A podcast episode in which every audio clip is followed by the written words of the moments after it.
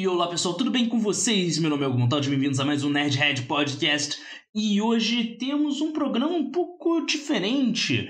Eu estou fazendo esse teste em live na Twitch para ver se vale a pena ou se funciona esse lance de fazer podcast por esta distinta plataforma. E se você está vendo a versão em vídeo desse podcast no YouTube, que já estará disponível no momento que provavelmente isto sair no seu feed de podcast, você tá vendo aqui já o spoiler com essa personagem maravilhosa, que é quem eu quero falar hoje. Afinal de contas, hoje eu quero saber em que lugar da Terra está Carmen Sandiego. Ela pode estar em qualquer lugar, o planeta é um seu lar. Ela pode estar aqui ou então está por lá. Nos ajude, dê uma pista, nós temos pressa, temos que encontrar Carmen Sandiego. Cara, esse provavelmente foi um personagem que mais mudou ao longo dos anos. Apesar de ser um personagem extremamente infantil, afinal de contas ele foi criado para jogos eletrônicos infanto-juvenis com o intuito de ensinar geografia e jogos educativos, ele acabou se popularizando no meio dos desenhos animados também educativos, mas sempre atraindo um público mais velho. É aquele desenho animado que os pais gostavam de assistir com os filhos, e é impressionante ver como a Netflix remodelou a história na versão de 2019 para criar todo essa magia que foi essa animação, utilizando sempre uma arte ali vetorial, com aquele charme. Eles deixaram a Carmen, a personagem Carmen, mais jovem, tal como todos os grandes personagens. Carmen está em Taubaté. é, a Carmen pode estar em qualquer lugar, o planeta é o seu lar. Tem Twitch, isso. Criancinha aparece aqui. Respondendo as pessoas aqui no Twitter e no WhatsApp também. É.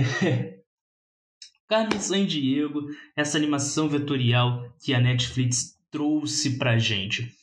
E eu quero conversar um pouco primeiro falando sobre os desenhos animados, depois eu vou voltar em algumas curiosidades. Afinal de contas, você sabia que Carmen Sandiego já teve um reality show?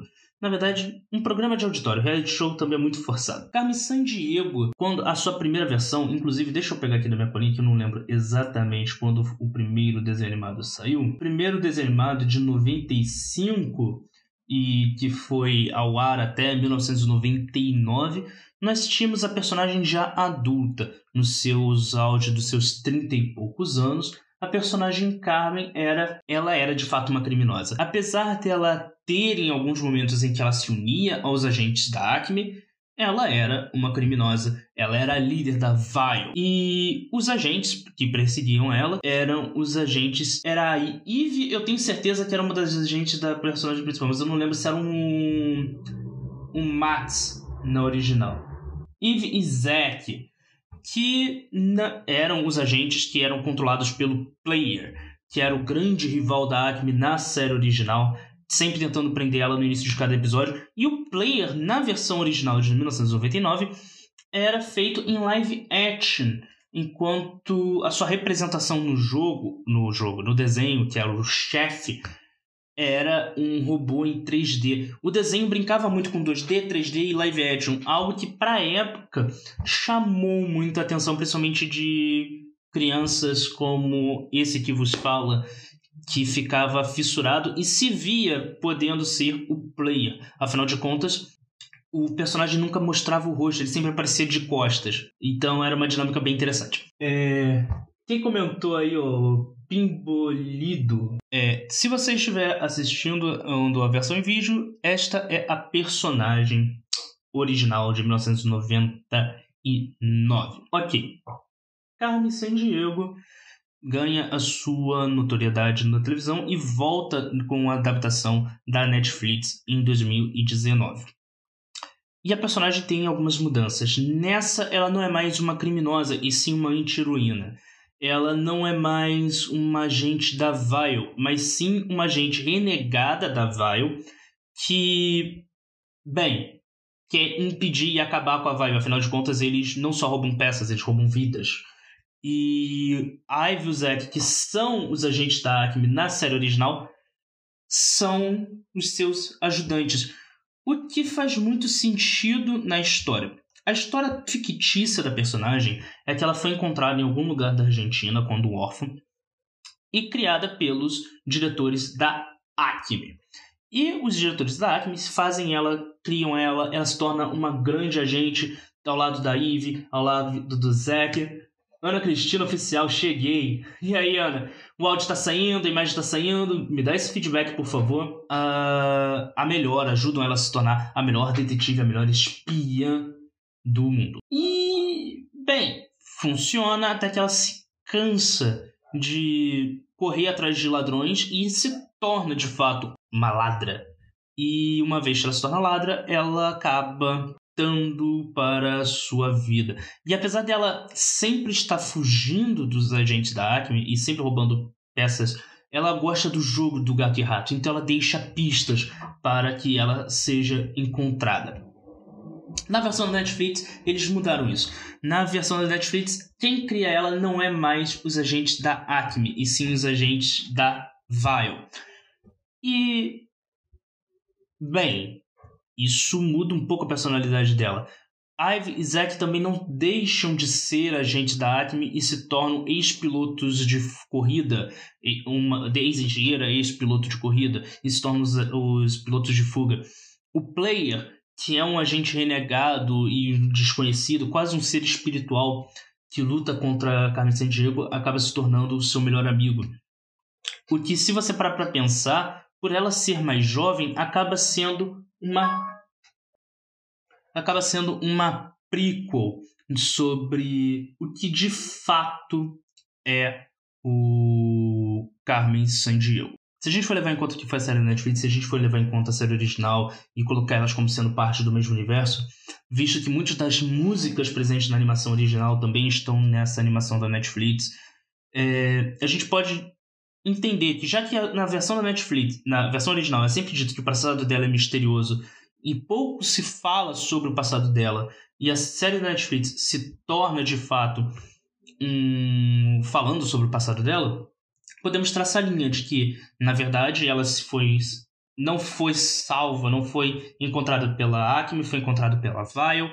No que ela foi encontrada pela Vile, ela fica cansada dessa grande exposição que é a essa grande exposição que é a vida de vilã e o fato da Vile ser uma organização criminosa e acaba lutando para se renegar, acaba fugindo da Acme e enquanto no final da, do, da série da Netflix praticamente todos seus amigos se vão para o para Acme e ela continua sendo uma renegada ladra, é visto que ela poderia deixar o poder de ser uma ladra e ter a emoção do jogo da fuga cercar ela até ela se tornar a personagem de 1999. Parece confuso, mas se você assistir as duas séries, fará todo o sentido. Vai por mim. E o que me deixa falar sobre algumas curiosidades, que é que a Carmen surgiu nos videogames. Mais especificamente, deixa eu aqui olhar minha palhinha novamente para não dar informação errada. No, em 1985, uh, Carmen Sandiego chega aos consoles. Aos consoles não, aos computadores. E é interessante porque o jogo vinha com um almanac com informações geográficas. E para você passar de nível, não, não, você não precisava só prender o vilão, o capanga da Carmen naquela fase, mas sim entender sobre geografia, matemática, história para você passar de nível. O que fez muita criança querer estudar. Não só isso, como tempos depois, início dos, no final dos anos 80, início dos anos 80, isso. Que foi Where in the World is Carmen Sandiego, que foi um game show infantil que passava nas telas nas televisões norte-americanas em que crianças de escolas distintas disputavam para tentar capturar Carmen Sandiego em perguntas e respostas sobre conhecimentos gerais mal comparando, assim, muito mal comparando, seria algo como um passo ou repassa do, da TV norte-americana. É, é muito exagero chamar de passo ou repassa, mas É, e a Carmen acaba se tornando, ganhando essa fama. E nesse reality show nós somos apresentados a Liane Timpingen, não sei pronunciar o nome dela, que acaba sendo a chief, a chefe, visto que o chefe até então nos jogos era representado simplesmente por um computador. Mas graças a essa atriz maravilhosa que faz a chefe no programa no, de televisão, no game show, e a imagem dela acaba sendo incorporada não só para os jogos, tal como na animação de 2019 da Netflix. E não podemos deixar também de falar sobre o jogo, o jogo que eu mais joguei da Carmen Diego, o jogo que eu capturei a Carmen Diego, que foi Carmen Diego Tesouros do Conhecimento. Teasers of Knowledge. Não vai sair, eu posso tentar o dia inteiro. Que nesse jogo somos apresentados a gente Ive, que não é a gente Ive, é a gente. Ô, gente. Que é até uma das protagonistas do, da série de 2019. Peraí. Julia Argent. A Julia Argent, que de fato aparece, somos apresentados a ela na animação de 2019. E eu tinha uma raiva da Julia no jogo, meu Deus do céu, porque tudo ela tinha uma resposta, tudo ela tinha uma sacada. Ela sempre era mais inteligente, mas era eu que tava controlando. Mas não, você tá fazendo isso errado, não é que você tem que ir. Ah, muito chata.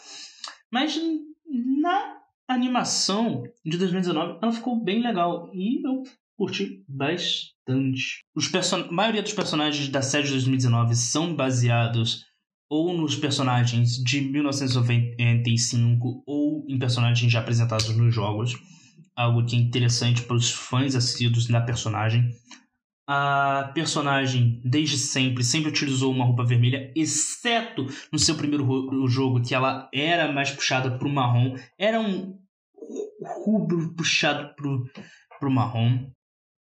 Possui uma versão muito maneira para Facebook, então se você gosta de joguinhos no Facebook, se você ainda está em 2010, é muito maneiro jogar. Eu joguei muita versão no Facebook, vale a pena.